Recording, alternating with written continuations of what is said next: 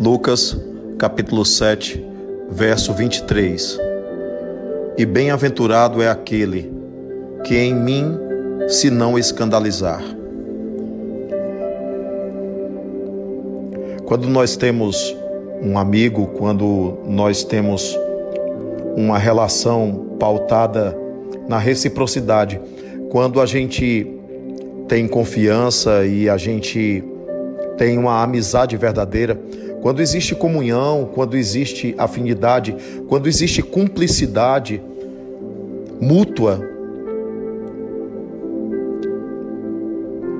não há vergonha em apresentar o amigo, não há vergonha em falar do amigo, não há vergonha em defender o amigo, não há vergonha em divulgar o amigo, não há vergonha em levar o amigo para os mais diversos lugares. E a pergunta é essa: você é amigo de Jesus? Porque o Cristo é seu amigo. Mas você é amigo dele?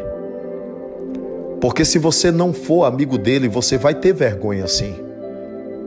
Você vai ter vergonha de falar do nome dele, você vai ter vergonha de apresentá-lo, você vai ter vergonha de expor a mensagem que ele trouxe ao teu coração.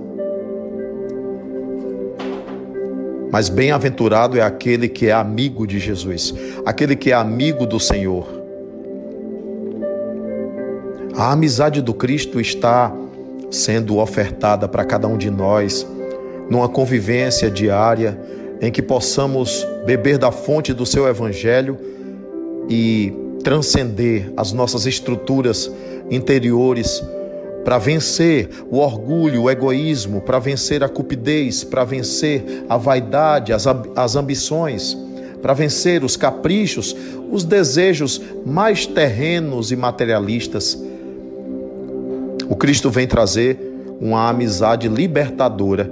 Não é a amizade controladora, manipuladora, não é a amizade que exige a mesma ideia, a mesma opinião é a amizade que respeita, é a amizade que conforta, é a amizade que sorri, mas também é a amizade que chora junto, é a amizade do laço inquebrantável. Então é com essa consistência que Jesus vem se apresentar como nosso amigo. Mas a questão é se somos amigos dele. Então, se o somos, não teremos vergonha de falar o seu nome, de expressar a sua mensagem, que é a mensagem de Deus, que é a mensagem dos céus. Precisamos de evangelho na atitude.